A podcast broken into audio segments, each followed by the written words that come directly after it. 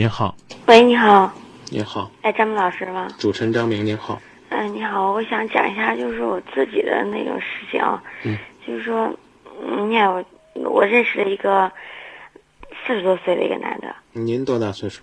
呃，二十八、二十九，嗯。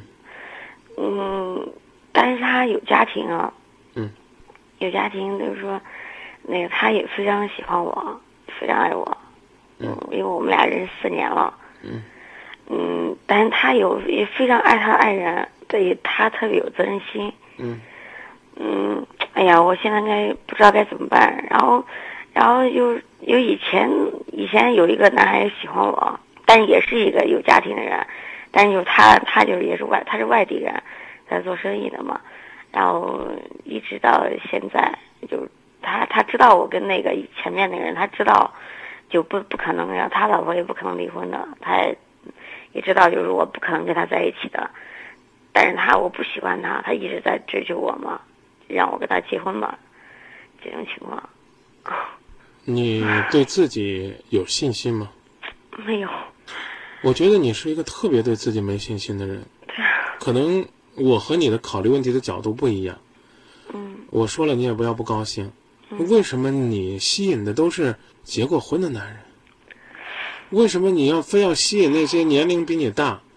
我希望四十多岁的男人不要生气啊，都已经比你大那么多了，都已经青春不在了，光剩那一点点成熟男人的魅力了，甚至像父亲一样给你点关爱，你就觉得你阳光灿烂了。你现在跟我讲的问题是，我有一个四十多岁的情人，现在呢还有一个比他年龄小一点，同样也是有家的人，说要跟我在一起，他愿意离婚。那个四十多岁的人是说啥都不会离婚的，还是说这个现在喜欢你这个人说他要跟你结婚，那边也不离，就这边跟你结着，让你在郑州，他在外地也有家，在这儿也有家。嗯，不是不是，那边那边肯定要分手要离婚的，因为他当时那个什么申请书啊，那个离婚协议书都已经写好了嘛。嗯，但是这个人你不对他不感冒嗯，对呀、啊，那咱就不说他了，啊，甭管他是结过婚没结过婚，咱都不搭理他，哦行不行？反正是不感冒嘛。哦，那他非常喜欢我呀，然后就是，我也不知道该怎么办。他非常喜欢你，你不喜欢，那这不就完了吗？嗯那这边那个一直在，这边那个一直在分不开啊。这边这个一直分不开，他也喜欢你，你也喜欢他，他又那么有责任心，对，那你就这么谈着吧，行不行？我也不再搬出来我们这个道德的大旗啊，什么第三者多卑鄙啊，这种事儿我不说了。你一点都不卑鄙，那卑鄙的是那个男的，还在你面前装有责任心。什么叫有责任心呢？三八八三的朋友说，你能解释解释什么叫责任心吗？有家有孩子，全身心的投入。什么叫全身心呢？分给你一半儿，那叫有责任心吗？那叫花心，那叫三心二意，那叫有外心。但是他跟我说了，他说，他就也不是说喜欢他老婆，就为了他那个家庭吧，为了他小孩，子也要跟他在一起那样。对啊，人家是为了那张脸，那张脸比你的幸福重要。所以呢，你呢，因为你喜欢我，那你就做妾吧，做情人吧，你别逼着我离婚，我一离婚我就没脸了。你要喜欢我，你就为了你的所爱的人，所喜欢的那个情人的脸，把自己的幸福给葬送进去。你觉得你愿意就这样一直埋葬下去吗？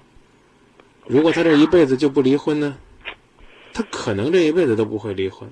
对，或者换句话说，他要是真离了婚，娶了你，那将来要同样有一个二十五六的呢？将来你也要到四十多岁，所谓的人老珠黄了呢，青春不在了呢，你俩的婚姻要平淡了呢？你这个已经快到叔叔份儿的男人，他将来要熬到爷爷份儿，他还想再找一个年轻的，你不是还要再经历一次离婚吗？那个时候，当你痛苦的时候，当你压抑的时候，恐怕只能有八个字了，那叫早知如今，何必当初。他这么不负责任，你们干嘛呢？喜欢他都喜欢他了，还非得在节目里边说这种人负责任，说这种男人负责任，简直是对天下男人的一种侮辱。他就是死要面子，这就是民谣里边说的“家里红旗不倒，外边彩旗飘飘”。我不想抨击你，真的，我在我的节目当中，我真的很少会对那些迷茫的第三者有什么恶语，有什么不中听的词，因为我觉得你之所以会成为第三者，是因为那个家庭有了裂痕，那个家庭当中的男人，他应该算是第一者或者第二者，他主动的去在外边寻找刺激。你不要告诉我是你勾引他，没有，你这样吧，你电话别放，我给你听个东西你就明白了，啊，别放啊，就有一句电影经典的台词，电视剧出轨的经典台词，你听听你就明白，那男人是什么嘴脸。其实我并不爱他，都是他勾引我。连电视剧这些影视作品、文学作品里边，女人都是红颜祸水，都是卑鄙的狐狸精，你何必要让别人往你身上唾这这种唾沫星子呢？但是我们张老师，我想，就但是他那个老婆也给我打过电话，打过电话，但是他也没有没有说什么，他非得要见我，我也不知道怎么。人家想见见你，咋了？见了你，你就算是公开化了。但是我不知道该不该见他。哎，你见他以后，你想怎么着？你想跟他商量商量，说我做你妹妹，你当我姐姐，咱俩就共同的陪着他，让他同意你进入这个家庭，成为从地下的这个情人变成地上的情人，你是不是这样想的？哎呀，我有时候我打电话，经常打电话给他，但是我又不敢见他。你见他干什么？你如果是想让这个女人跟你讲一讲她这个男人多么卑鄙无耻，你就去见见，让这大姐一把鼻涕一把泪给你她给你讲一讲这个男人的无耻作为，然后你就会明白，嘿，你就算是熬到大奶了，熬到媳妇儿了，将来也不外乎是这个命运。那我觉得你去见一见。哎，如果你想借着你现在还年轻，二十八九岁，还有几分姿色，想以这个东西，想以你现在清纯的年轻的魅力去跟那个女人谈判，说你老了，你该靠边站了，你就算是不离婚，你也别跟你爱人搞不得劲，我俩该怎么当情人就怎么当情人，你俩不离婚，他是你丈夫，要这么做就有点无耻了。不，我没有这意思。那你见他干什么呢？我见他有时候想跟他讲，跟跟他说一下，然后，呃，我也不知道为什么，呃就是说她她老公为什么会这样做。她老公无耻，刚我跟你说了吗？无耻吗。那那我也不知道该怎么办。如果跟他分手的话，我这有时候舍不得。你都二十八九了，你准备听到什么时候你才舍得呀？啊，二四五零的朋友应该是一位年纪大的朋友，说闺女别想别人的家怎么着，找个年纪差不多的好好在一起。女人何苦为难女人呢？不要帮助她去破坏家庭，伤害妻子。我曾经说过，这第三者最起码是懒，尤其是年轻女孩，非要找成熟男人。不是这样，我们都有工作的。明天我没说你懒得挣钱呢，你懒得去培养一个男人，把他培养到有魅力为止。你懒得去和一个男人共同体会心心相印的感觉，而只是去体会一个成熟男人用他特别熟练的追女孩的技巧来麻醉你。你找一个同样跟你年龄的男孩子，他可能未必知道怎么样用甜言蜜语来麻醉你，怎么样用花言巧语来欺骗你，怎么样让你躺在蜜罐里边不知道自己究竟是幸福还是苦累，就是这么简单的呀。你明白这个男人为什么他会喜欢你吗？第一是贪图你比他媳妇儿年轻，你比他媳妇儿懂得风情，懂得浪漫，懂得享受，但是更重要的是他摸透了你的心，他能玩得转你。如果套用若干年前那个所谓的港台腔的话，那叫他吃定你了。他摆得平你，他为什么不敢离婚呢？他摆不平他媳妇儿，他不敢跟他媳妇儿说离婚，因为那样的话他颜面扫地，他要接受道德法庭的审判。你何必要替他背这个骂名呢？如果这个男人是个负责任的男人，让他为他家庭去负责。如果说你说张明，我就是想爱他，我就是放弃不了。你这样吧，你让他离婚行了吧？哎，你让他离，你就逼着他离，你就说今夜不寂寞的张明跟我说了，要不就跟你分手，要不你就离婚。你拿着你的年轻当资本，你没多少年轻的岁月可以挥霍了，你还在那说我离不开的，离不开的，你图什么呢？你图的不就是刚刚那个感觉吗？我就说他懂，他懂怎么哄你开心。你一定不是他生活当中最漂亮的女孩。你也不是他生活当中最有素质、最有层次、最懂得享受和浪漫的女孩，但是你却是他最容易搞定的女孩。他遇到的女孩当中，你最傻，你最容易相信他的花言巧语，还把他当做有责任的男人。你不觉得你说这话已经是，已经快不可救药了吗？没有他，他认识我，好像以前从来没有那个什么过。他以前没有过，嗯，这是第一次，啊，你还想让他有几次呢？呃，说白了，我跟你讲，这个第三者最终就是两种结果，明白吧？聪明的早早的走了，不聪明的就在那儿守着，守着呢还有两种结果，一种是人家离了，娶了你，娶了你，你不外乎我刚说了，从二奶熬成大奶，将来还是这结果，他未必会跟你走一辈子。